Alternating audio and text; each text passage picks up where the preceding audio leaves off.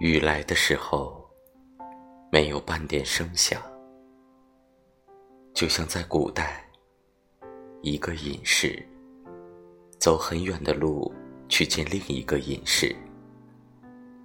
我们盘膝坐在河边，听着晚风舒服过竹海，内心干净的，如同等水填满的空碗。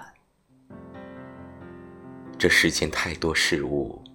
美得让人难以承受，比如远处的青山，在黑夜中和白天没有什么不同。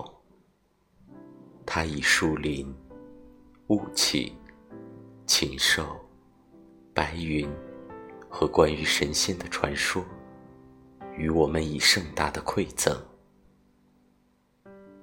当我们短暂的离开那些升腾的烟火。美妙的篝火晚会，静坐着，在夜的果壤中，陷入无可名状的沉默。